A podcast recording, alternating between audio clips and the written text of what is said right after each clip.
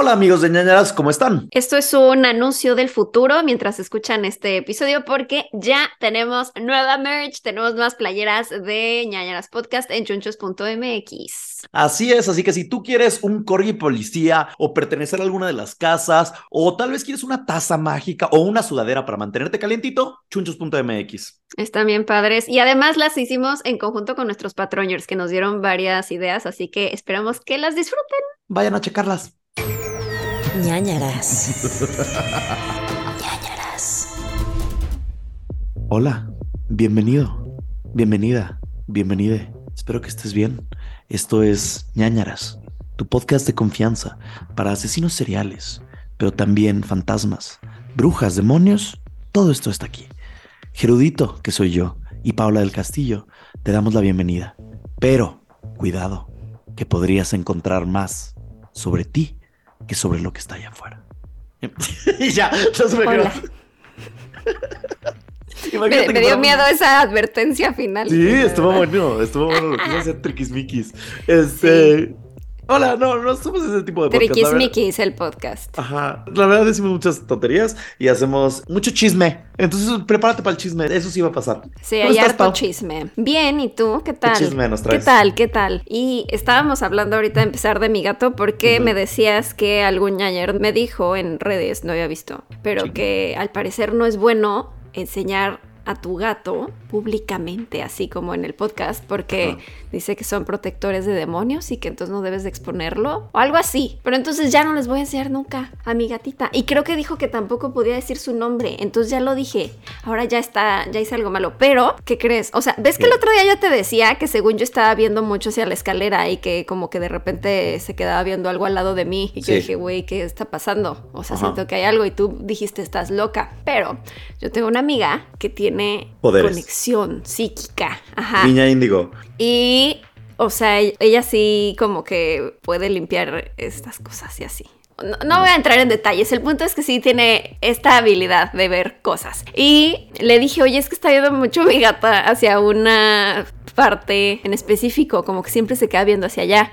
Y me dijo, pues es que si hay algo en tu casa. O sea, porque luego hablamos por Zoom así y me dijo, o sea, sí he visto que hay algo, pero no te había dicho porque pues no es Relevante, no, no es malo. como relevante, ajá, no es como que hay algo malo, pero pues si quieres lo limpiamos. Y yo, pues sí, por favor.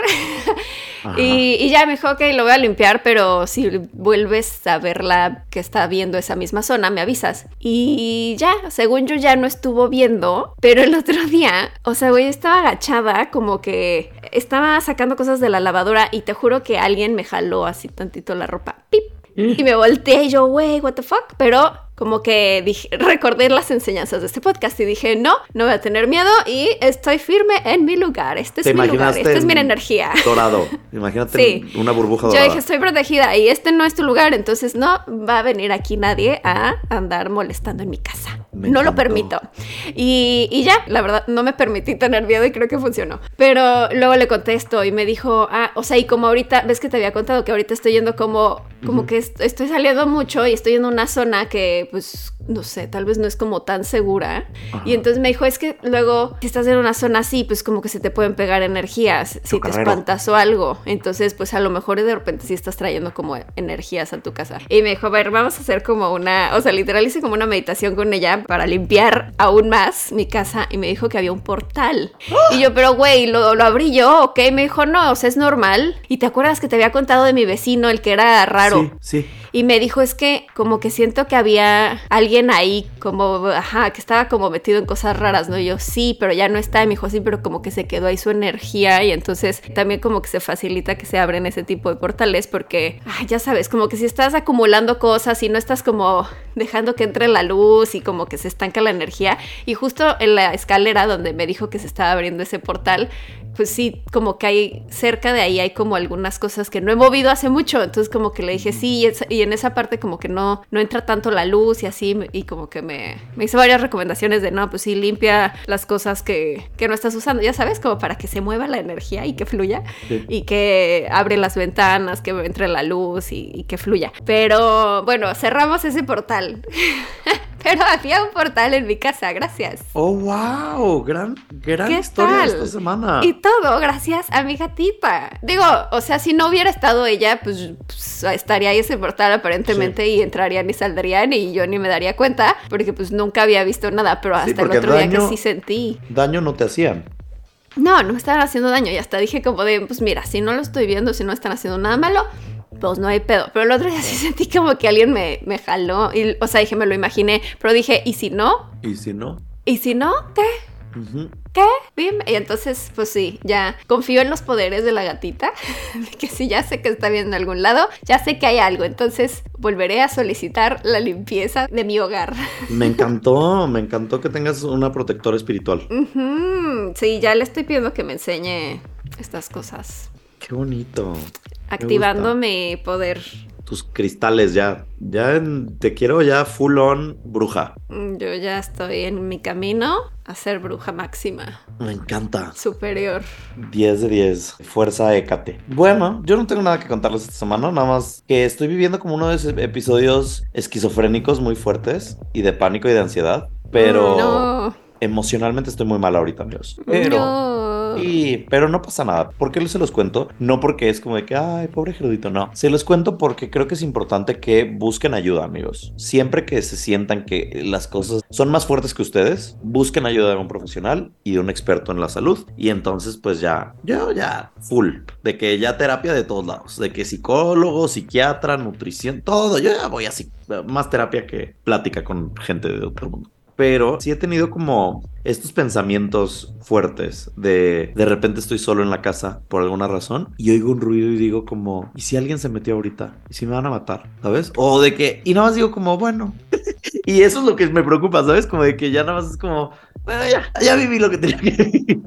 Entonces... No. Sí, ajá, entonces... por Queremos mucho ayuda. yayaras Por para eso- rato. Ajá, por eso estamos buscando ayuda, amigos. Pero todo bien, todo bien, amigos. Lo que quería decir es como busquen ayuda y protéjanse, protejan su salud mental, sus emociones y sus seres, porque valen la pena y porque estamos aquí por Sí. alguna razón que nadie sabemos, pero por algo estamos aquí. Para disfrutar la vida. O sea, eso he aprendido últimamente, que siempre estamos tratando de encontrar como, ¿cuál es mi propósito aquí?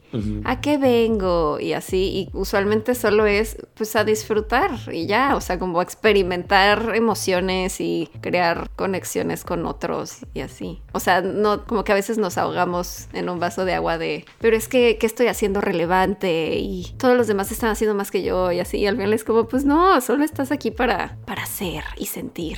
Imagínate que al final del día te mueres y vas al cielo, éter, limbo, cielo de perritos, donde sea que termines después de la muerte, si es que existe o no. Y llegues y te digan de que, güey, nosotros creamos la vida para que nada más se divirtieran y ya. Sí, literal. O sea, no tenías que crear nada. Y nos ponemos una carga bien fuerte encima. Ya nos estamos volviendo, se regalan dudas, ¿vieron? Ya estamos haciendo este podcast. Pero está relacionado al más allá, entonces sí, Sí. tienes. Y nosotros estamos poniendo una carga, un peso bien fuerte a la vida de que, güey, es que tengo que ser relevante, tengo que dejar un legado, tengo que tener hijos, tengo que... Todas estas presiones que al final del día no sabemos ni siquiera para qué tienes que hacerlo, ¿sabes? Chansey Sí, no. no. Chansey, la, la razón de que estemos vivos es una coincidencia y ya está. Y tal vez nada más es como, güey, pues, estás vivo y ya. ¿Sabes? Una planta no se pregunta para qué está viva. ¿sabes? Sí, Entonces- un perrito disfruta No, su día. Y cuando somos niños, somos muy felices porque solo estás, no te estás preguntando, ¿y por qué Ajá. estoy aquí? ¿Y ¿Y, por se qué el ve otro más tiene más exitoso? que yo? Ajá. No, Mm. no. Bueno, de eso sí haces berrinche. Si dices como, ¿por qué yo no tengo la nueva Barbie y él sí? Vamos a regresar a la historia del, del disco de Faye. Siento que estamos llegando ahí otra vez. Sí, sí, sí. Mi saga del disco de Faye. Ay, Dios. ¿Qué, qué voy a hacer? Lo voy a apuntar porque para tu próximo cumpleaños te voy a regalar el disco de Faye. ¿Cuál era el primero? Gracias. No, era el de. ¿El de los sueños? ¿Se llamaba Tierna la Noche? No. Tierna la noche. El del eh, que ella sale con El de la luna. una luna. Sí, Sí. era el de la luna. Ah, ese es. O sea- perfecto. El primero fue el que nunca tuve. Mm. ¿Lo quieres en vinil o en disco? ¿En qué lo quieres? En disco, en disco. En disco. O sea, seguro Sí, todavía tío. está en casa de mis papás por ahí. Mi colección de Ay, mana, sí está caro. noventeros. Ay, ¿a poco? 800 Están pesos. caros. ¿Qué? ¿Por qué? Porque ya es como retro. Sí, ya no hay, ya no lo están sacando. Bueno, te lo grabo en un disco y te lo doy. Gracias. Gracias. Sale. Me lo Eh, grabas. Me vas a quemar un Te, disco. voy- te lo quemo en un disco y te lo doy. Gracias. Si te- eso te hace feliz. Bueno, ¿qué ¿Sabrías cómo quemar Ah, un disco hoy en día? Sí, porque mi. Yo no. No, te iba a decir, mi Ya no computadora se puede. Sí, eh, vas a cualquier café internet y ya. Pero es que ya no me acuerdo ni cómo se hacía. ¿Había un programa especial para eso? Había un. pro- Depende, si lo quieres quemar de manera que lo lea un reproductor de CDs, Ajá. tienes que utilizar un programa especial, pero lo puedes descargar rápido de internet. Pero si nada más quieres que el disco funcione como, pues no como una memoria, porque no, una vez que película. grabas ya no lo puedes regrabar, pero por ejemplo lo metas a otra computadora y reconozca que tiene cosas adentro, nada más literal lo tienes que arrastrar y ya lo quema ahí rápidamente. Pero el problema es, o sea, lo que metas en ese disco ya no puedes borrarlo ni nada y no lo va a leer un reproductor de audio. Entonces, pues para que lo piensen aquí, Sí. su, su podcast de técnica, de, ¿cómo se dice? De sistemas de confianza. Es también como informativo para las nuevas generaciones que nunca han visto un CD. Los, los generación Z que están escuchando el podcast así de que, güey, ¿qué es un CD? Sí. ¿De qué me hablas? Bueno, pues, ¿qué recomendaciones? ¿Qué nos vas a recomendar? Porque yo no sé. No sabes qué recomendarnos. Qué fuerte, verdaderamente, y ni modérrimo, Peter Ah, ah, no. Iba a decir la que dijo Serrano, entonces no. Yo, es que yo tengo mi lista de recomendaciones y no la tenía abierta, pero ya la estoy abriendo. Les voy a recomendar una película que se llama Fresh. Salió el año Mm. pasado. Se encuentra en Star Plus. Star Plus. Para que la vean, está protagonizada por Daisy Edgar Jones, Sebastián Stan, Papacito Stan, y es una película que es un thriller de horror de suspenso. Si a ustedes les gusta el gore, estas películas de secuestro, estas películas de tortura, etcétera, les va a gustar mucho Fresh. La verdad está bien cool. Es una película que se siente nueva, se siente moderna, pero rescata muchos elementos de películas de horror del pasado. Les voy a tratar de leer la sinopsis para que no les spoile nada, pero dice: Fresh sigue a Noah, que es una mujer que conoce al encantador Steve en un supermercado y, dada su frustración con las apps de citas, toman la oportunidad y le da su número. Después de la primera cita, Noah está totalmente enculada, no dice enculada, pero pues eso. ¿Qué sinopsis tan moderna? no está enculada y acepta la invitación de Steve a un fin de semana romántico fuera de la ciudad, solamente para descubrir que su nuevo amorío está escondiendo apetitos inusuales. Ok, canibalismo. Es correcto, va por ahí, va por ahí, va por ahí. Ok, ok. Tiene que ver, pero está buena, la van a disfrutar mucho, de verdad, sí. Yo no... O sea, la pudo haber protagonizado Army Hammer, básicamente. Oye, si nos da miedo, ya está de regreso Army Hammer en Los Ángeles. Ya regresó. Ya salieron esta semana fotos de él caminando por Los Ángeles y yo de que... "¿Eh?". Porque acuérdate que su familia tiene todo el dinero, entonces da igual, no le van a hacer nada. Pero sí da miedo. Entonces, chequenla, se llama Fresh. Les va a gustar mucho, de verdad, se las recomiendo ampliamente. La van a disfrutar eh, como nunca. Es más, voy a ver cómo está en Rotten Tomatoes y así. Tiene 82% en Rotten Tomatoes, o sea que no me tienen que creer nada más a mí, créanle a Rotten Tomatoes. Y la verdad, yo la disfruté. Sí, es una película que les diría, véanla. Y no tuvo mucho como, ¿cómo llamarlo? Como, no éxito, Mucho pero... ruido Ajá, ruido. Normalmente estas películas son como mucho más. Te enteras más. Tal vez porque la protagonista no es tan, tan conocida, Daisy Edgar Jones. Pero Sebastián Stan es increíble. Es Bucky, soldado del invierno. Sí, del invierno. Y tiene 81% de la audiencia. O sea que tanto los críticos como las personas comunes y corrientes les gustó la película. Les va a divertir, van a gritar. Es de esas películas que dices como, ya, por favor, ya, quítate de ahí. O de que hace esto, o Ujú. Agarra eso, de que grita. No sé.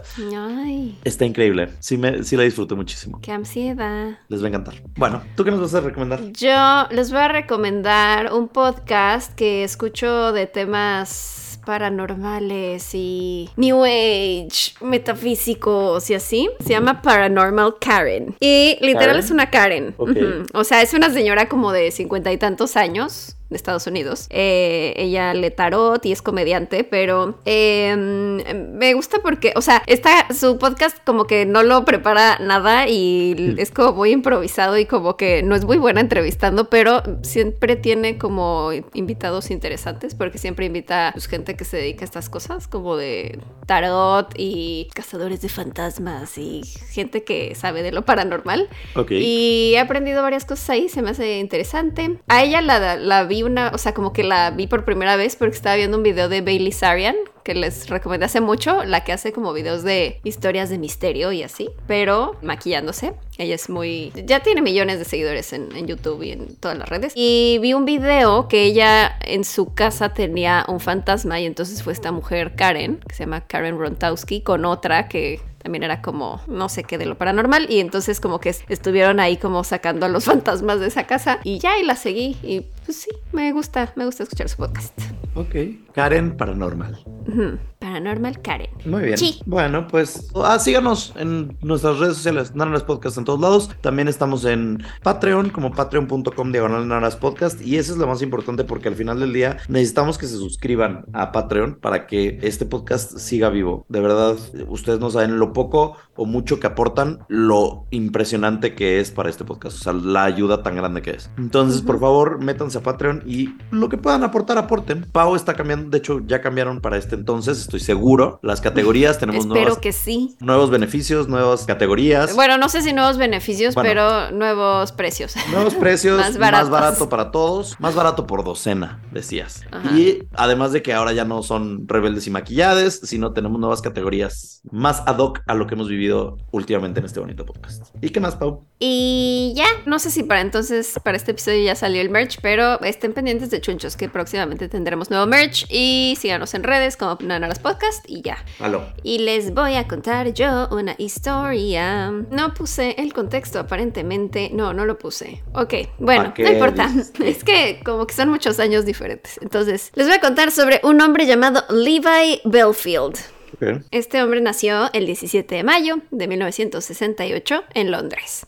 Sus padres eran de origen rumano, él tenía dos hermanos y su padre murió cuando él tenía 10 años a causa de leucemia. Su madre tuvo que criarlos como madre soltera, pero Levi desde temprana edad fue muy rebelde y siempre se metía en problemas y en 1981 fue arrestado por primera vez por robar. Luego en 1990 fue sentenciado por atacar a un policía y en general ya tenía para entonces como varios arrestos relacionados a robo y a que conducía muy mal y hacía como varias faltas al volante. Y no les voy a contar más en general de su perfil, sino de las cosas que hacía y les voy a contar sobre las mujeres involucradas que cruzaron el camino de este deplorable ser. La primera que les voy a contar se llama Amanda Jane, le llamaban Millie, Millie Dowler. Era una niña de 13 años que desapareció el 23 de junio de 2001, luego de que se le vio por última vez caminando hacia su casa desde la escuela. Después de buscarla exhaustivamente, lamentablemente encontraron su cuerpo sin vida el 18 de septiembre en una zona boscosa en Hampshire. Debido a que el cuerpo se encontraba en un avanzado estado de descomposición, no pudieron determinar una causa de muerte, pero cambiaron su caso de ser una persona desaparecida a ser un homicidio. En octubre de 2001, otra estudiante de 17 años llamada Ana María Rennie estaba sentada en la parada del autobús esperando y estaba como muy metida en sus pensamientos porque se acababa de pelear con su novio. Absorta. Absorta. Exactamente, gracias.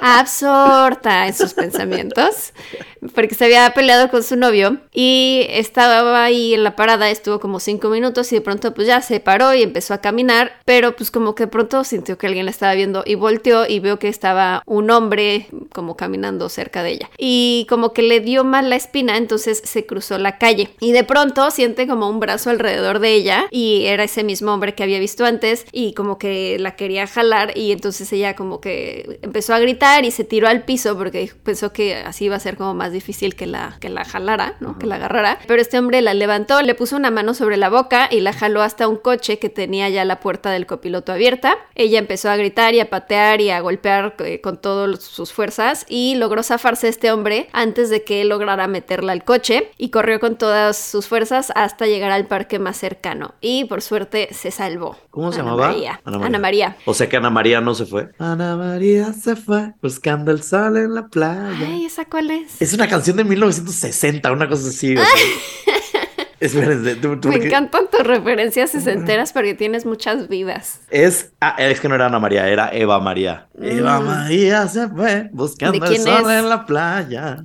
De Fórmula B, de 1973. Pregúntenle a sus papás o a sus abuelos y sabrán de lo que estoy hablando yo. ¿Y tú por qué te la sabes? No tengo idea, Pau. Si algo no has descubierto en estos 155 programas es que no sé qué, por qué mi cerebro administra cierta información y la guarda como si fuera importante para algún día. No lo sé. Como Eva María se fue. Eva María se fue buscando el sol en la playa, güey, porque O sea, fue antes de Laura, que Laura ya sí, no estaba. sí, no, esa es noventera. Eva María se fue buscando el sol. ¿Nos tiran el podcast si lo pongo? Bueno, Vela, quita esto. Es que quiero que la escuches. Es que es muy pegajosa esta canción. Amigos, busque, búsquenla. Eh, A ver. Ok, bueno, después de Se esta salvó. mujer que sí se logró salvar. Luego, Eso. en febrero de 2003, Marsha McDonald, de 19 años, fue encontrada desangrándose a causa de varias heridas letales en la cabeza. Estaba a unos metros de llegar a su casa en el suroeste de Londres. Había sido golpeada severamente en camino de su casa luego de haber ido al cine con sus amigos y lamentablemente murió dos días después en el hospital. Cuando le realizaron una autopsia descubrieron que había sufrido varias fracturas de cráneo y una hemorragia cerebral. Ese mismo año, Irma Dragoshi estaba esperando el autobús mientras hablaba por teléfono con su esposo cuando de pronto fue atacada por detrás. Su esposo dijo que escuchó cómo estaba gritando su esposa y luego se cortó la llamada y el hombre que la atacó pues llegó por detrás y le pegó en la cabeza y ella de pronto, o sea, unas horas después despertó con golpes en la cara y un gran golpe en la parte de atrás de la cabeza. O sea, hasta ahorita te suena como que haya un patrón. Eh, mujeres solas, absortas en su pensamiento, que están en, Lon- alrededor de Londres y eh, llega por atrás, llega cuando están distraídas, normalmente. ¿Y en dónde? Eh, en el camión, cerca de los camiones. Ajá, cerca O sea, sea en la parada del autobús o en un autobús. Le llaman el acosador de la parada de autobús a este Mm. Y además todas estas víctimas son rubias. Entonces, Oh. como que si eras una Tenía mujer rubia que estaba sola en la parada de autobús, el güey decía, ah, le voy a pegar por atrás. O sea, póngase a hacer algo y provecho, señor. Pero ¿por qué? O sea, es que... ¿Qué o sea, no, ganas? no quiero decir justifico si las viole, porque obviamente no. A lo que voy es como de que entiendo ese fetiche horrible, pero... Ah, o sea, también, spoiler alert, si lo ah, hizo eventualmente. Ah, ok, olvidar. Se cancela todo, entonces. ¿Qué gan- qué Sí, ganas de pero, o sea, entiendo güey? lo que querías decir, que era como, ¿cuál, cuál es el punto de esto? Nada más llegar y Ajá, pegarle a alguien. ajá. Que bueno, también ayer vi un video como de, ay, ¿cómo se dice? Como arsonist, los que prenden fuego a las Ajá, cosas. pirómanos. Tiene un pirómano, sí. No entiendo tampoco eso. O sea, qué ganas de nada más llegar y decir, no, voy a prenderle fuego y me largo de ahí. O sea, ¿por qué? Yo lo he hecho en el pasado. ¿Qué? Sí, eh, me gustaba incendiar cosas de chiquito. Pero, ¿qué tipo de cosas? O sea, porque a mí me gustaba quemar papelitos y Como cosas que la así. alfombra y así, ¿sabes? Como que... Ah, o sea, sí, cosas de tu casa, así de que, Sí. mamá, quemé tu Sí, sí, vestido. sí, sí, sí. Y este, y es como muy hipnotizante el fuego, ¿sabes? Y es como, ah, como que no tienes nada que hacer y prendes fuego. Pero ¿y los que queman y se van? No, es como quiero ver que Ajá. le vaya mal. O sea, como que quiero destruir eso, ajeno. Sí, eso está fatal, fatal, fatal, fatal. Y siento que puedes volverte, no sé si bombero o algo que sea de servicio para la sociedad, si tanto te gusta el fuego, ¿no? Siento yo. O que escupas fuego en un circo o algo así. exacto, traga fuegos. Traga fuego. Pero no. que bueno, no eso es súper malo para la salud, ¿no? Que porque sí, literal te estás tragando Pues es gasolina. que también es malo para la salud que te incendie en vivo, ¿no? Entonces, Ah, Pues sí, también. También, también. mínimo es para la salud de uno y no la salud de alguien más. Mínimo le están pagando por tragarse el fuego. Lit, sí. O sea. El 28 de mayo de 2004, Kate Sheedy, de 18 años, había salido con sus amigas a un karaoke para celebrar que ya habían terminado exámenes y estaba de regreso a su casa después de tomar el autobús. Vio una van estacionada con el motor encendido y se cruzó la calle porque le dio mal presentimiento. Y cuando se iba a atravesar, la van aceleró hacia ella y la atropelló. Y después del impacto inicial, una de las llantas pasó por encima de su cuerpo No. y luego el conductor se echó en reversa sobre ella ¿Por? y luego aceleró y se dio a la fuga a alta velocidad O sea, pensando que ya estaba muerta. Tres veces. Sí. Mierda. Le pasó por encima tres veces con el coche. Pero Kate seguía con vida. Se trató de levantar y logró llamar a su mamá y le dijo, mamá, me estoy muriendo. Güey, siento horrible. Pues, Odio a es- este señor muchísimo. Lo odio. Mierda. Ajá. Le logró decir a sus papás, me estoy muriendo y por suerte de su casa estaba muy cerca de ahí, entonces sus papás salieron corriendo a la calle y la encontraron tirada en el suelo, todas sus cosas estaban desparramadas en la calle. Llamaron a una ambulancia y una vez en el hospital y estando ahí les dijeron que se había roto su espalda baja, el hígado estaba como partido en dos, tenía varias costillas rotas y también la clavícula. Milagrosamente seguía respirando y sobrevivió a pesar de que uno de sus pulmones colapsó y el otro había sido perforado y estuvo un mes en recuperación en el hospital y continuó con tratamientos en su casa. ¿Por qué existen personas así? No entiendo. ¿Por qué Dios? es una conversación con Dios, no es contigo. no, no sé. Y... ¿Por qué Dios? Ojalá no existiera este podcast. Ojalá no tuviéramos este podcast porque no existieran estas cosas. Pero pues, ¿qué hacemos? Nosotros El 19... solo reportamos. es nuestra labor. Nuestra labor periodística. periodística va arriba de cualquier otra cosa. Lo hacemos por informarles sobre Sí. lo que sucede. Por advertirles para que sepan qué hacer en estos casos. Correcto. Como hizo la primera, que le, bueno, la segunda que les conté, que logró, o sea, tuvo una estrategia de me voy a tirar al piso para que no me pueda agarrar bien, y, y gritó y pataleó y golpeó con todas sus fuerzas y corrió y se logró zafar y escapar. Yo, ajá, yo creo que mientras tengas una estrategia, tal vez no funciona, pero hay una estrategia, hay una, eso es lo único que quiero dejar en este podcast, que la gente diga, pues, si me pasara, yo haría algo al respecto. Luchar. Funcione hasta o el no, fin. lo, luchan hasta el fin. Sí. Ajá. Del fin hasta el fin. El 19 de agosto de 2004, Amélie de Lagrange, de 22 años, era una estudiante francesa que estaba de visita en Reino Unido y fue encontrada en Londres con severas heridas en la cabeza y murió en el hospital esa misma tarde. 24 horas después de su muerte, la policía conectó este homicidio con el de Marsha McDonnell, quien murió de heridas similares un año antes. La policía por fin empezó a conectar todos estos casos porque, pues como concluimos hace rato, ah, todos están sucediendo cerca de la parada del autobús, todos son en la zona, como en la misma zona en Londres, este, todas han sido rubias, todas son como estudiantes o entre como 11 a 20 años, ¿no? O sea, como que ya habían varias coincidencias. Y empezaron a buscar una van blanca porque había sido captada en las cámaras de seguridad antes de que el cuerpo de Amélie de Lagrange fuera encontrado. Habían más de 26.000 vans similares en esa zona y lograron reducir el número a 129 personas sospechosas, basándose en mujeres que llegaron a ir a la policía creyendo que sus exparejas podrían haber estado involucradas en esos casos Qué chido. después de que dijeron, ah, pues alguien con una van y que a lo mejor pues creen que podría haber hecho esto. Y así fue que llegaron a una mujer llamada Joe Colling que contó que un hombre llamado Levi Belfield, que había sido su expareja, había estado con ella, bueno, más bien había ido a casa de ella la noche en la que murió Amélie de Lagrange, y ella dijo que Levi estaba temblando y asustado y que le dijo que había hecho algo imperdonable. Levi era conocido por odiar a las mujeres rubias y concordaba con el perfil que buscaba la policía. Güey, ¿cómo Pero no hay una explicación, rubias? no O hay sea, una explicación de por qué odia a las mujeres rubias. Ajá, no tienes. ¿Cómo?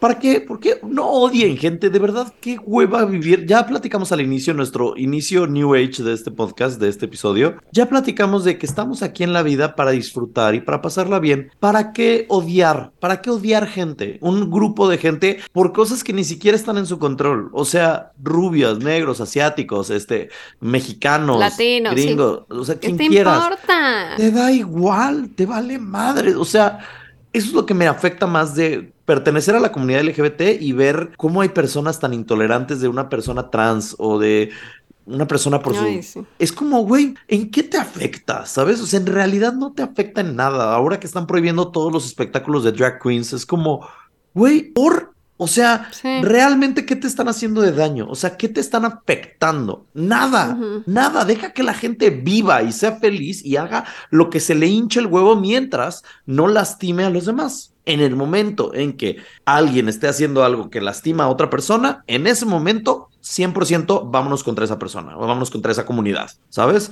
Sea un pedófilo, sea un violador, sea un, lo que quieras. Pero si son rubias, no manches, ¿Qué ¿sabes? te importa? Sí. Estoy muy enojado. Además que tema. si ni eres rubia y te pintaste el pelo ya, ah, me cagas. O sea, Ajá. te voy a matar porque me caga el rubio. porque ¿Alguna vez Ah, te has pintado el pelo de rubio? Nunca. Te lo deberías de pintar. nunca me he pintado el pelo. O sea, me he pintado de que un rayito, ya sabes. O sea, no me, nunca me he pintado el pelo. Píntatelo. Es que me da flojera mantenerlo. Porque Pero tienes que estar regresando a pintarte la raíz. y esas Puedes hacer un balayage o algo así. Sí, lo he pensado, pero Hazlo. me da flojera. Yo siempre me quiero pintar el pelo, pero es que yo no sirve, o sea, no sirve de nada mi pelo, porque pues como es pequeño, corto, si me lo pinto es como que a las dos semanas ya valió madres, ¿sabes? Pero tú si tienes pelo largo, tú puedes hacerlo. Sí, hazlo. Tal vez. Tal vez. Cambiecito de look. Ya luego estaremos muy viejos para eso. Sí. Y no vives en Londres, todo bien. Bueno, pues lograron conectar el caso de Marsha McDonnell porque en las cámaras de seguridad aparecía un auto que coincidía con uno que Levi había comprado por 6 mil libras esterlinas y había registrado unos meses antes de la muerte de Marsha. Días después de la muerte de Marsha, Levi vendió ese auto por 1.500 libras, tratando de deshacerse de la evidencia. Ay, pusieron a Levi bajo vigilancia y descubrieron que a este señor le gustaba rondar las paradas de autobús y que se acercaba a hablarle a las mujeres que se encontraban solas. Tres meses antes de la muerte de Amélie, fue arrestado por el asesinato de Amélie de la Grande y el de Marsha McDonnell. Por cierto, ¿te gustó la película de Amelie? O sea, me gustó, pero ¿Cómo no me cambió la vida. Hay gente que o sea, sí como la que ama siento demasiado, que ¿no? la amó mucho. Pero hace poco vi que el director había dicho que en realidad Amelie era una espía. ¡Oh! Tiene como un plot twist la historia que nadie ¿Qué? sabía más que él en su cabeza. Pero tampoco es como que lo dice en la película en ningún momento. Sí, no, no, dijo que en realidad ella era una espía. ¿Qué? ¿De qué me estás hablando? Sí. Oh, wow. Muy bien, Y, perdón. y como que pensé, voy a volver a ver la película porque ni me acuerdo bien qué pasaba, pero si la veo ahora pensando que es una espía, puede estar más interesante. Sí, wow, me gustaría, ahora la quiero ver. Sí, Justo yo también. con eso en la mente, decir, güey, ¿por qué sería un espía? Ujú. Amelie. Audrey Tautou. Audrey Tautou. Ahorita tú. Listo, perdón. Bueno, pues lograron ligar a Levi a todos los casos, pero negó todo. En el juicio, un socio de Levi llamado Sunil Garu testificó diciendo que él estaba con Levi un día en el coche cuando de pronto Levi se estaciona al lado de una parada de autobús y le grita, mira esto, y se baja corriendo del coche con un martillo y le pegó ¿Qué? en la cabeza a una mujer que No. era Irma Dragoshi, la que estaba hablando por teléfono con su esposo. Y entonces se cayó esta mujer al piso y ya se regresó el otro al coche. y entonces este señor fue y testificó en contra de este güey y dijo, pues yo estaba ahí, hizo esto, no entendí qué pedo y, y pues sí, yo estoy, yo, yo soy, soy testigo, yo lo vi hacerlo. Y Levi negó todo y dijo, no es cierto, el que lo hizo fue él, fue Garú. y pues no, el caso. Güey, ¿qué? ¿Por qué? Güey, a mí, imagínate que estás con alguien y de repente hace eso. Güey, me sacaría de pedo grave. ¿sí? Miedo, miedo, miedo, miedo. Punto com. Wow. Uh, Ay, bueno, durante el juicio se reveló que seis días antes del asesinato de Amelie, Levi trató de suicidarse tomando antidepresivos. Fue encontrado por un amigo que lo salvó y Levi le dijo, no sabes lo que he hecho. sí sabemos, sí sabemos. Ahora ya sabemos. Ya lo sabemos. Y sí te lo Sí. mereces. Te mereces no morir. Te mereces pagar tu condena. Pagar culpa. justicia. Sí. Levi, entonces, después de eso, pues lo internaron en un psiquiátrico ese día y le dijo a los que trabajaban ahí que se sentía muy mal y que tenía pensamientos suicidas. Sin embargo, él mismo decidió irse del psiquiátrico al día siguiente. ¿Y por qué lo dejan? Siento que era de estos como muy voluntario, ya sabes que no te podemos obligar a estar aquí a menos de que tú quieras. Ok. Porque no sabían realmente que él fuera peligroso, nada más Claro. era, ah, pues se siente mal. Y ya, era como, sí, voluntario. El 25 de febrero de 2008, el jurado lo determinó culpable por los asesinatos de Amélie de la Grande, Marsha McDonald y e intento de asesinato de Kate Sheedy. No lograron un veredicto sobre el intento de secuestro de Ana María Rennie ni del intento de asesinato de Irma Dragoshi. Le dieron cadena perpetua y no se presentó al juicio el día en que dictaron esa sentencia.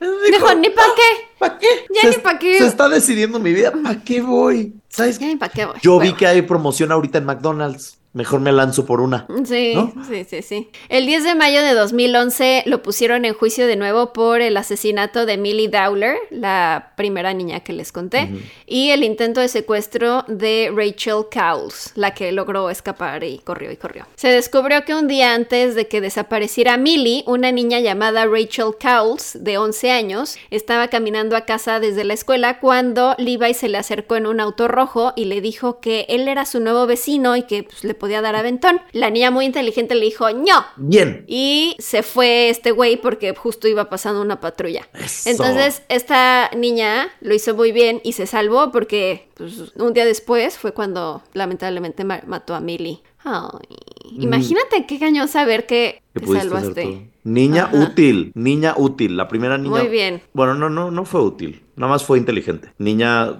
Fue muy inteligente. niña Recordó él. inteligente, niña No chida. te subas con desconocidos. sí. Ay, tú no recuerdas eso. No te subas a autos con No estamos hablando de mí en este podcast, estamos hablando de casos. Para que no hables de la inutilidad infantil.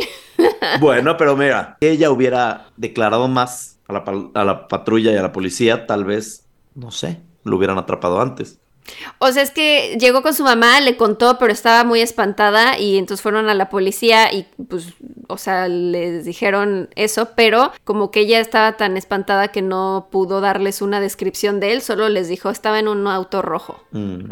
Inútil. Que el auto rojo era lo de el que había comprado por seis mil libras y que luego vendió por mil quinientas después de que mató a la niña. Pues sí, un poco.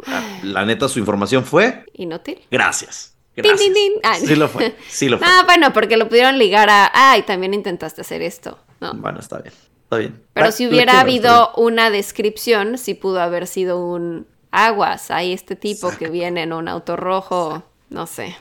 Bueno. Bueno, yo, yo Pero por a los ejemplo, 11 años está muy hablas de mí, pero yo, yo di descripción, yo di nombre, yo di dirección, o sea, que yo les di información de todo. No sé, yo incluso hay veces que no... Cuando estoy asustada así, como que ni quiero voltear a ver a la persona. Y está mal, deberías de verla para poder dar una descripción. Pero como que yo siento que si no los veo, como que, ah, no está ahí.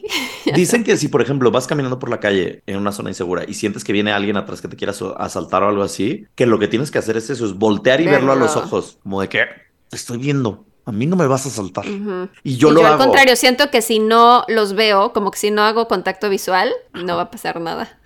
Yo cada vez que siento que alguien me va a asaltar, me freno y me le quedo viendo, como loco. Pero nunca me han asaltado hasta hoy. Entonces, no sé si me he Gracias librado a o no de eso, pero pues puede ser un Sí. buen tip. Sí. O chance y nada más la gente dice, güey, qué pedo con el creep, güey, que voy atrás de no él y se deja me de queda verme viendo. y no parpadea. Ok, bueno, regresando a esto, el 23 de junio de 2011 lo culparon de la muerte de Millie Dowler y le dieron otra cadena perpetua. En 2016 por fin admitió sus asesinatos y dio detalles sobre lo que le sucedió a Millie Dowler, la de 13 años. Bien. Dijo que la llevó en su auto y la golpeó y... No, perdón, la llevó en su auto hasta su departamento, eh, llegando ahí la golpeó y luego la llevó en el coche a la entrada de la casa de su madre, o sea, de la madre de Levi, y ahí en la entrada en el coche abusó de ella. Ay, ¿Qué pedo con su fetiche? ¿por Es como? Es mira como mamá. psycho, ¿no? Como Mira, mamá, lo que estoy haciendo. Sí. Ajá, porque decía que era plena luz del día en el coche. O sea, siento que era como, miren, miren, ¿no? O sea, como, ay, no sé, me, me da mucho miedito esto. Siento que está como muy enfermo, sí. Continuó abusando de ella hasta el día siguiente cuando la estranguló y tiró el cuerpo en el bosque. Ay, no. ¿Por qué? Mierda. La policía cree que puede estar relacionado a otros casos antiguos que no fueron resueltos. Se llevaba con otros seis hombres que tenían antecedentes de pedofilia. ¿Cómo se dice en español grooming? Eh, pues es que grooming es como... Es como un término muy Muy específico en inglés, pero no sé si en español existe. Pero Bueno, bueno, ¿saben a qué me refiero? Que es como cuando estás como preparando a alguien, ¿no? Ajá, como, para... adiestrando, como preparando a una persona que es menor de edad para que en cuanto cumpla mayor de- mayoría de edad o no, sea esa persona la que se acerque a ti con fines sexuales y parezca que tú no eres el Sí. culpable cuando realmente llevas cierto tiempo trabajando, entre comillas, a esta persona para que Exacto. funcione, ¿no? Sí, sí. Bueno, sus amigos eran así, pedófilos, grooming y también tenían antecedentes de asesinato.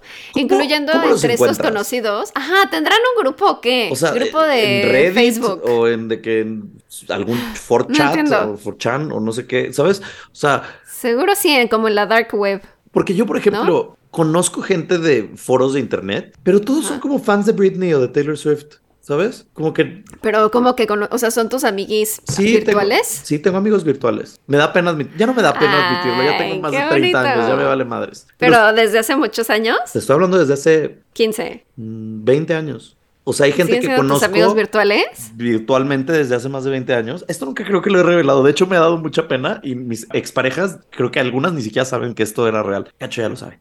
Pero yo desde hace 20 años, más de 20 años, me metía a foros de discusión sobre Britney Spears. y sobre otras cosas, cultura pop normalmente, ¿sabes? Para enterarme de los chismes. Y siempre preguntaban de que, ¿cómo sabes tanto? Pues es que estoy en estos foros y entonces... Y entonces obviamente pues de ahí empiezas a conocer gente y empiezas a conocer gente y así. Y virtualmente eventualmente se convierte en físico. Y entonces sí tengo unos... Ah, ¿los has conocido físicamente? Sí, yo tengo como tres o cuatro personas que conozco físicamente. Uno está en Guadalajara, otro está en Los Ángeles, otra está en Orlando y de que nos conocemos y sabemos quiénes somos y nos seguimos en redes, pero nos conocemos por un foro de discusión de Britney. Wow, Esto está súper... miedo a conocer es súper patético lo que les estoy contando, perdónenme, pero ya no, no tengo miedo pero ¿no te dio miedo a conocerlos en persona? Pues no. ¿O no lo pensaste en esa época? Pues es que llevas tanto. Imagínate que llevo 20 años, o sea, o sea, pasaron para conocerlos, yo creo que unos 15 años, 12 años, ¿sabes? Entonces, si llevas 15 años hablando con una persona y ves sus redes sociales y sabes, o sea, como que no hay tanto tema, porque. ¿Redes vemos? Corazones sí, pero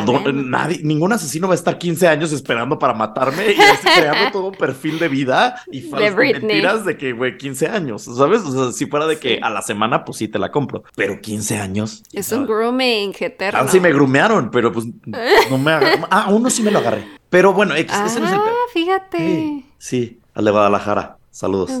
Este, pero. Ajá, pero los demás. Ah, no, me agarré a dos. No, no me lo agarré. Ándale. No, al de Los Ángeles. Es tu nuevo método de. De ligue. De ligue. me 15 años en un foro de Britney para. ¿Qué tan bueno eres ligando? Nada, estoy 15 años en un foro para poder encontrar a quién ligar. No, al otro wow. Sí. No, según yo no, no me lo agarré. No, no me lo agarré. Bueno, X, entonces, y otra es mujer y pues no me la agarré, ¿sabes? Y fui con ella a, empedar y así, y no sé, está padre porque cuando han venido a México, cuando hay otro que está en México, pero no me llevo tanto con él. X, el punto es que somos muchos y a lo que voy es con toda esta diatriba acerca de mi cosa tan triste y nerd que les acabo de platicar, es que ¿cómo le hacen los pedófilos para conocerse entre ellos? O sea, es hay un como chat de discusión de pedofilia o es como, o sea, no sé ni cómo buscarlo, ¿sabes? Porque si lo buscas en Google probablemente no aparezca. Entonces... Sí, debe ser algo de la dark web. Códigos secretos de que... No sé cómo... No sé ni cómo acceder a la dark web para empezar. No sé ni qué es la dark web y yo creo que la mayoría que está escuchando eso tampoco sabe. Es como un mito, pero, sí existe, pero no sé cómo acceder. Ajá, o sea, que googleas como... Dark web. ¿Cómo entrar a la dark web? Espera, creo que sí lo sé. Creo que alguien me lo explicó una vez. Creo. Esto puede ser que les estén mintiendo, de verdad. Sí. ¿Ok? Tómenlo con un grano de sal. Pero, según yo, es una aplicación, como si fuera Word.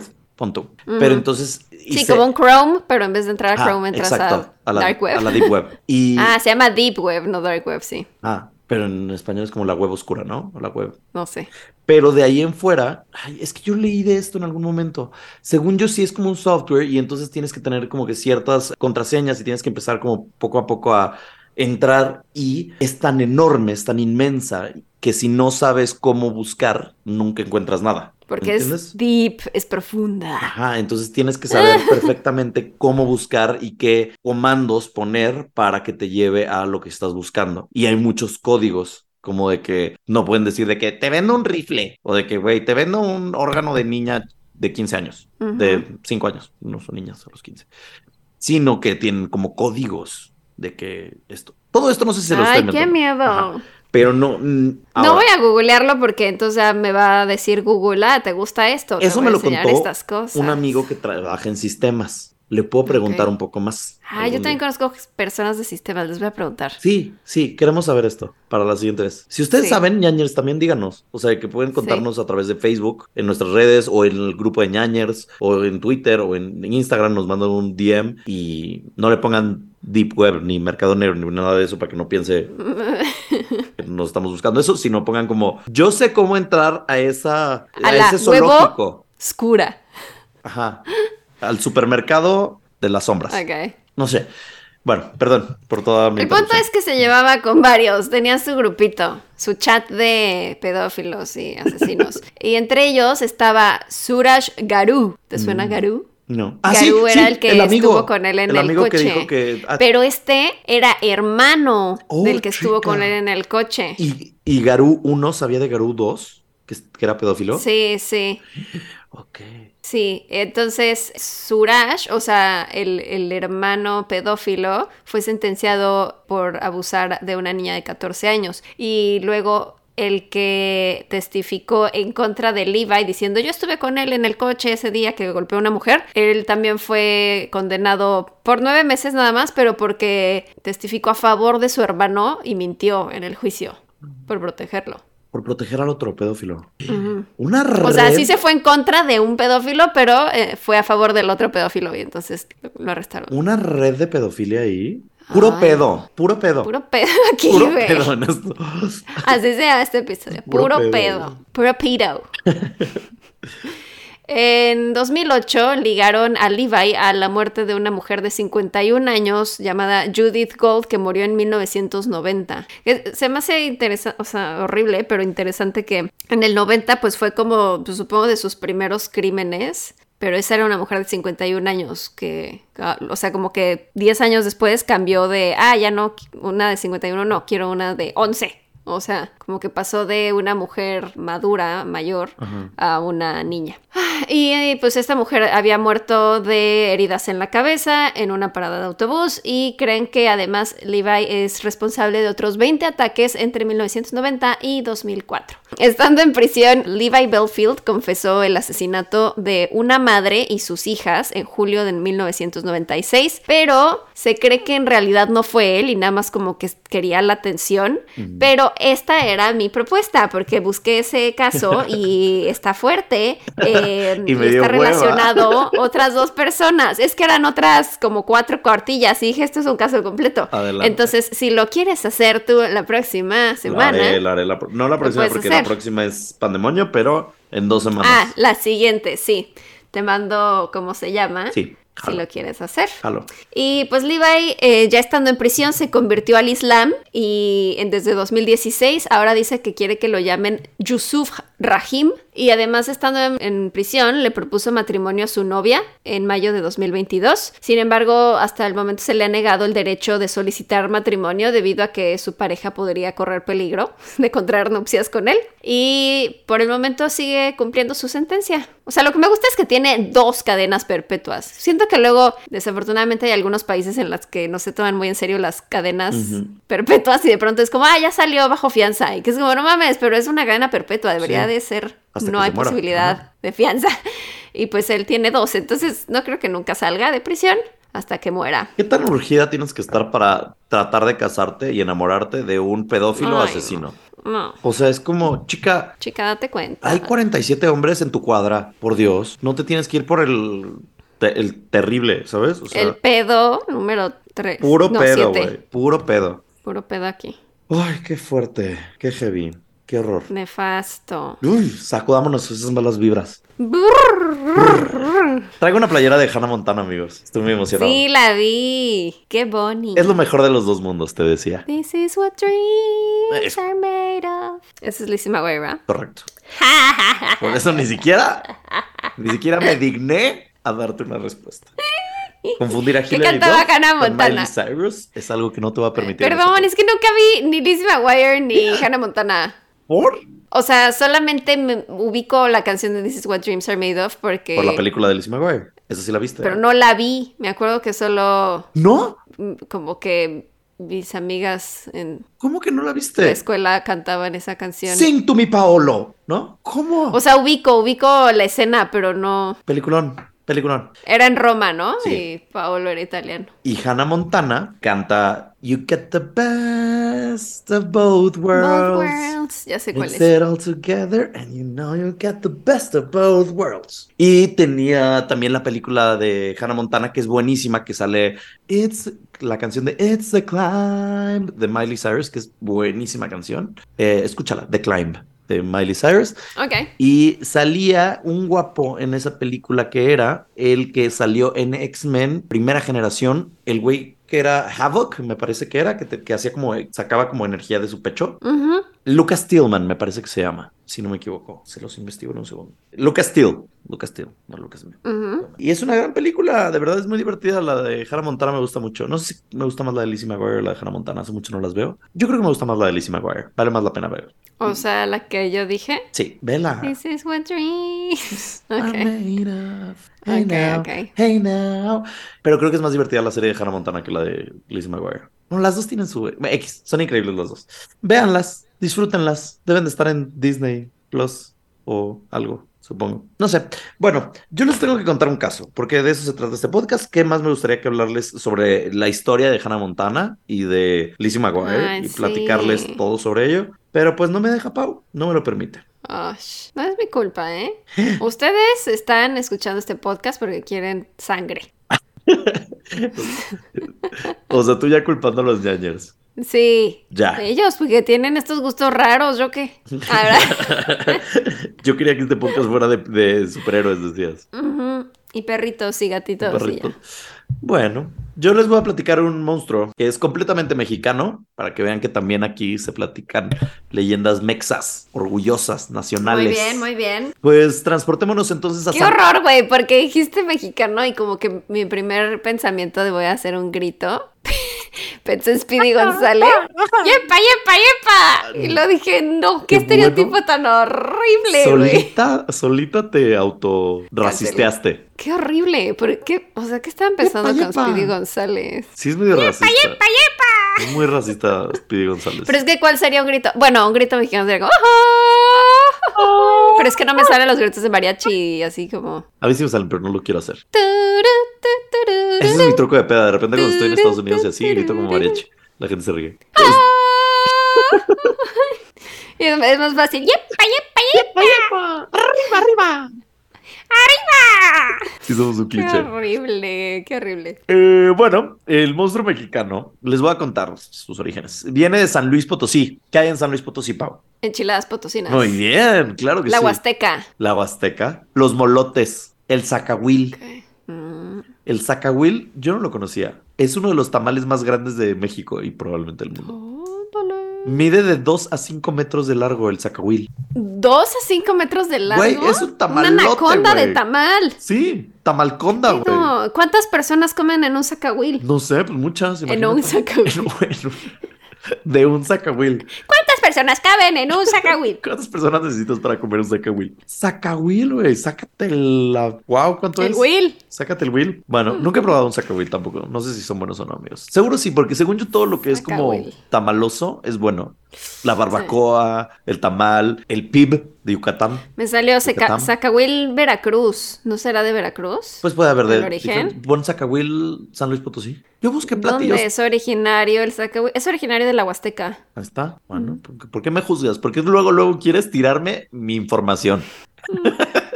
Oye, estoy muy interesada. Quiero probar un zacahuil. Sí, alguien mándenos, no nos manden zacahuil, acuérdate que no lo recibimos. ¿No es esta cosa que me acuerdo de algo de eh, como prehispánico que, que por- convertían a sus enemigos en tamal? ¿El zacahuil? O sea, no me acuerdo Yo nunca había si escuchado los esto. aztecas o los zapotecas. No me acuerdo quién, pero alguien hacía a sus víctimas tamal. No, la tamalera de la Y a lo mejor por eso es tan grande. No sé, nunca lo había pensado. O sea, es que también hay, sabes, que hay chivos que miden de 2 a 5 metros. O sea, que tal vez por eso es tan grande, nada más. O meten mucho. No sé con qué se haga el zacahuil. Bueno, el, no vamos a hablar del zacahuil. aquí dice, aquí dice, ¿Qué? el zacahuil, el tamal que se hacía con carne de violadores en tiempos prehispánicos en México. Yo- ahora, Ahí está. tú investigas sobre eso para el siguiente episodio. Ándale, la leyenda del Ahí zacahuil. está, ahí está. Ha de ser por eso que es tan grande, porque era el tamaño de una persona. Sí. O para un file, hay que investigarlo, está chido. Bueno, Sí. La leyenda viene de hace muchos años cuando los españoles estaban conquistando México. Entonces, varios clanes de la región de San Luis decidieron reunirse para ver qué podemos hacer porque ahí vienen los pinches venancios a tirarnos el evento y a matarnos y a destruirnos y violar a nuestras mujeres. Entonces, tenemos que hacer algo al respecto. Y entonces dijeron, tengo la mejor idea. ¿Por qué no juntamos a los brujos de la región? Uh, Y convención de combatimos- brujos. Ajá, combatimos sus armas de fuego con magia.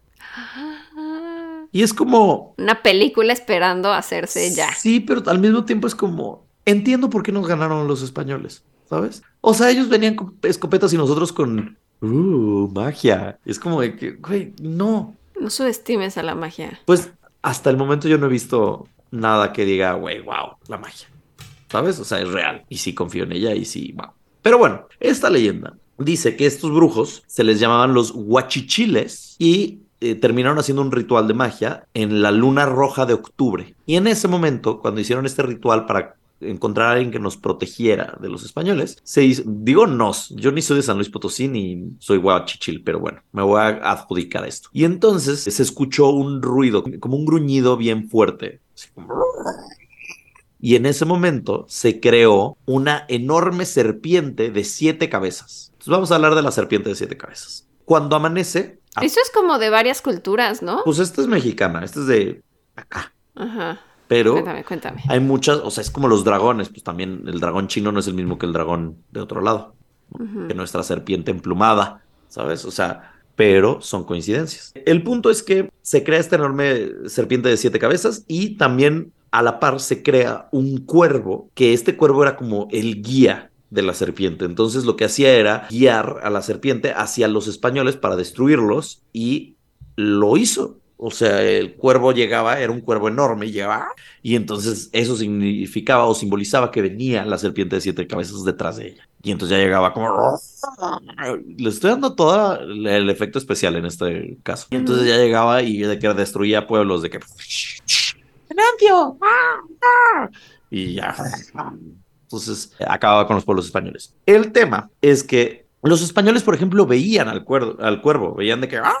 Y decían, ¡ay, un cuervón! Y entonces decían... Bueno.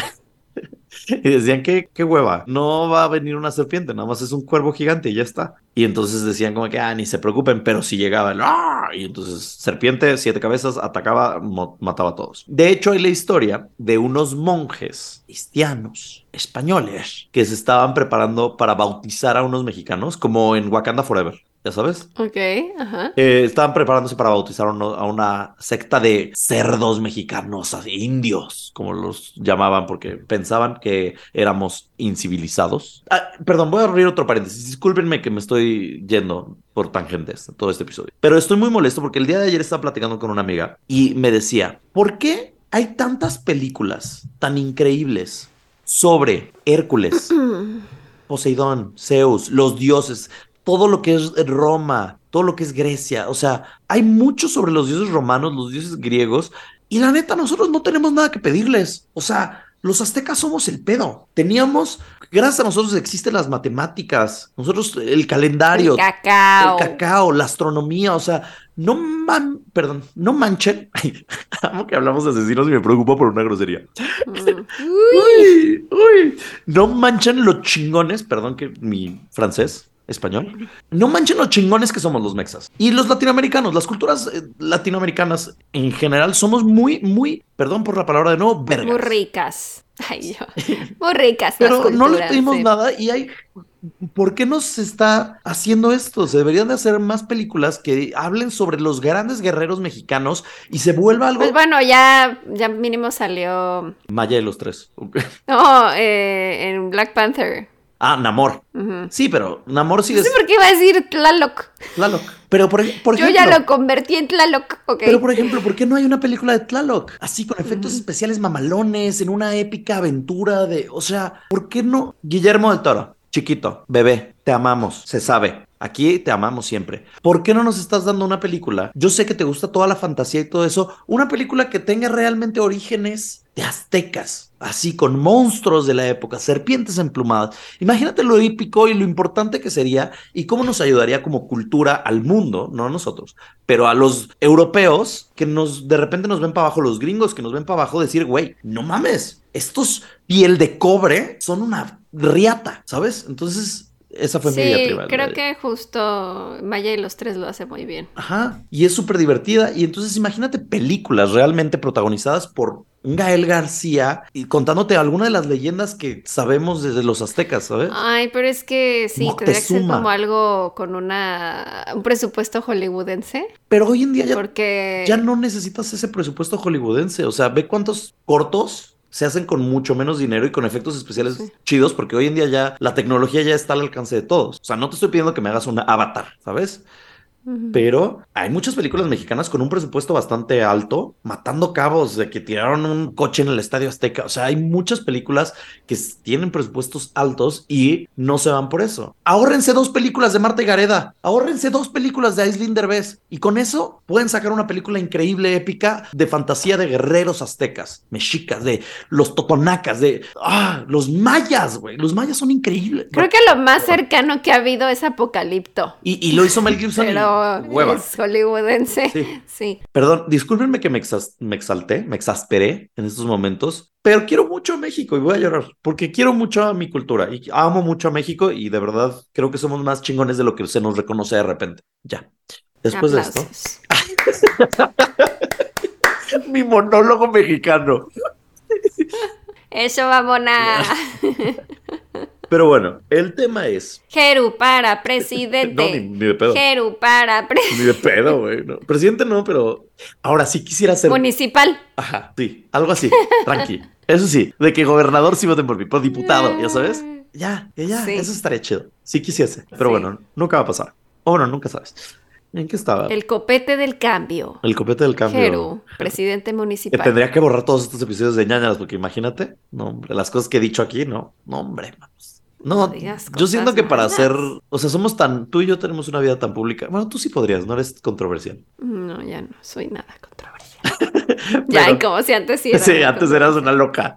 Eras Acapulco Shore de YouTube, tú. No, pero por eso ya no cuento nada de mi vida. Exacto. Pero ya me dijeron que no enseña a mi gato, pues ya no les enseño a mi gato. Pero tienes que ser como yo creo que Yuya o de que Luisito Comunica o de que alguien así sin problemas. Sí. Como para que sus controversias son muy tontas y fáciles de explicar para poder ser como diputado o presidente, supongo. Sí. Pero bueno, también estuvo Carmelito Salinas, entonces nunca sabes. Pero bueno, sí. X.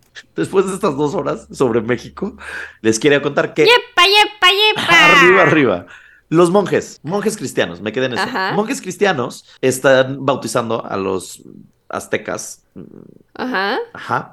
Y entonces ven el cuervo y entonces uno de los monjes dice, yo voy a luchar contra estos monstruos con imágenes cristianas y un incienso. Ay, De nuevo, la gente como que no dimensiona. Como AMLO contra el COVID con sus estampitas, exacto. Literal, un, un ancestro de AMLO. Ajá. Y entonces, bueno, no, porque era español. Bueno, quién sabe, mestizaje. Ok. Varios de los monjes lo siguieron y dijeron, nosotros luchamos contigo, estamos listos para atacar. Y entonces vieron a la serpiente enorme y todos se fueron y solo dejaron a este fraile solo. Y entonces la serpiente empezó a incendiar porque la serpiente podía sacar fuego de su boca, además de una de sus siete caras. Y entonces empieza a atacar a todos y empieza a dejar como un rastro de cenizas. Llega con el fraile y el fraile se pone a rezar para que Dios lo proteja. Y entonces el cuervo empieza como, ¡ah! como iba contra él, como de que, ¡ah!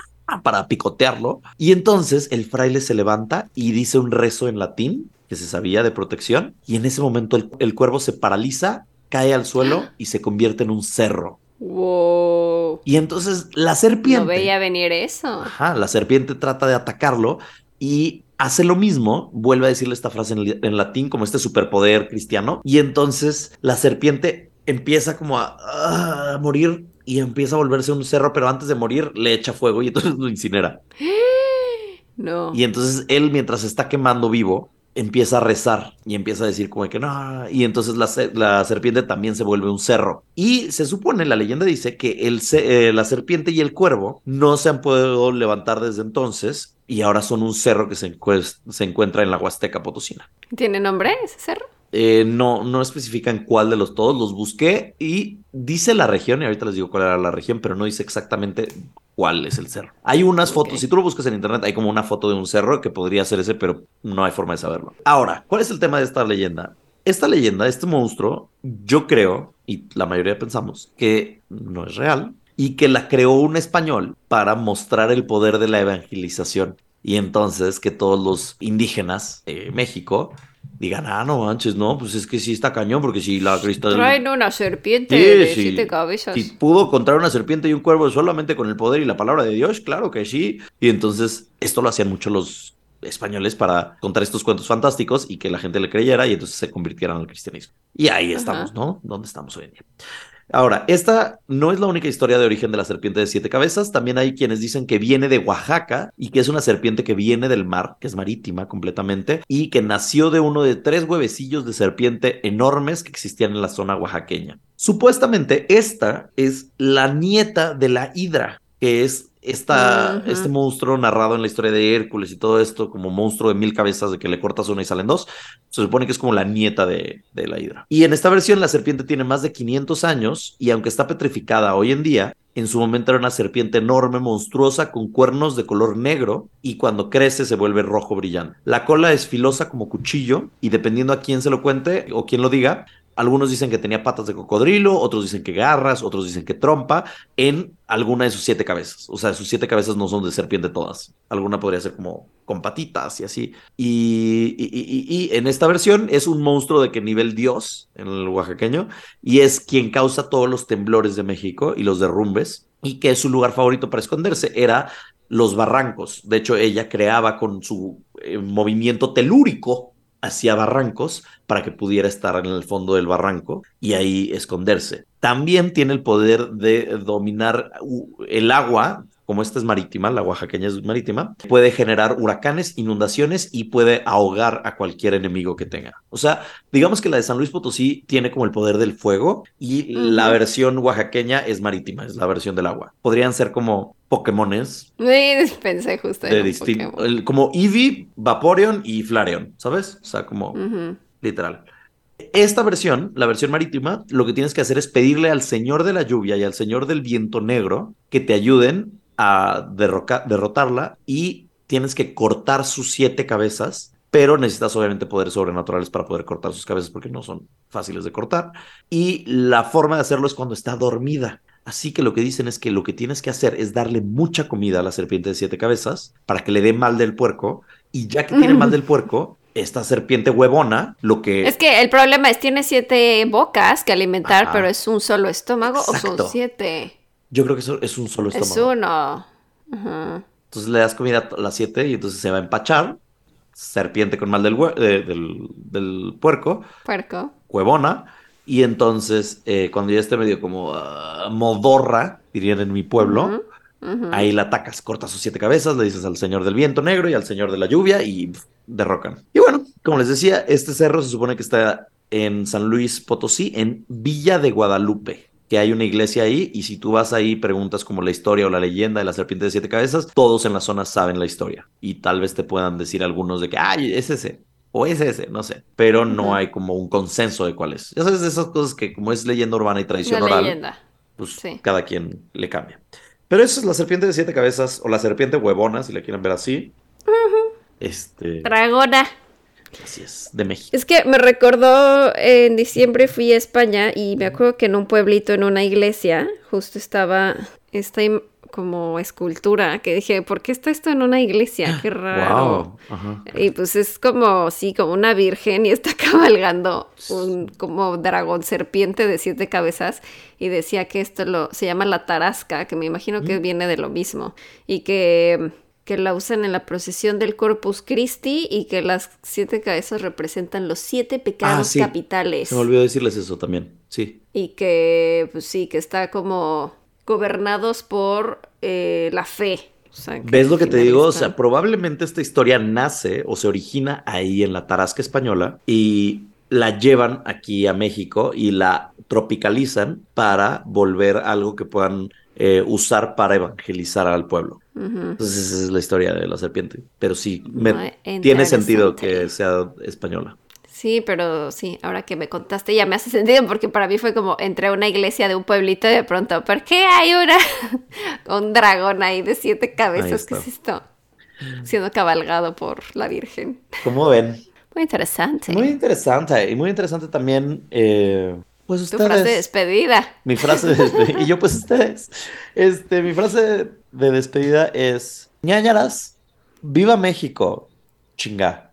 Perdón, ando muy mexicano hoy. Muy bien. Muy, muy nacionalista. Mm, mi, frase es ñañaras, puro pedo. Puro pedo, güey. Puro pedo aquí. Los amamos. Los amamos mucho. Adiós. Bye. ñañaras.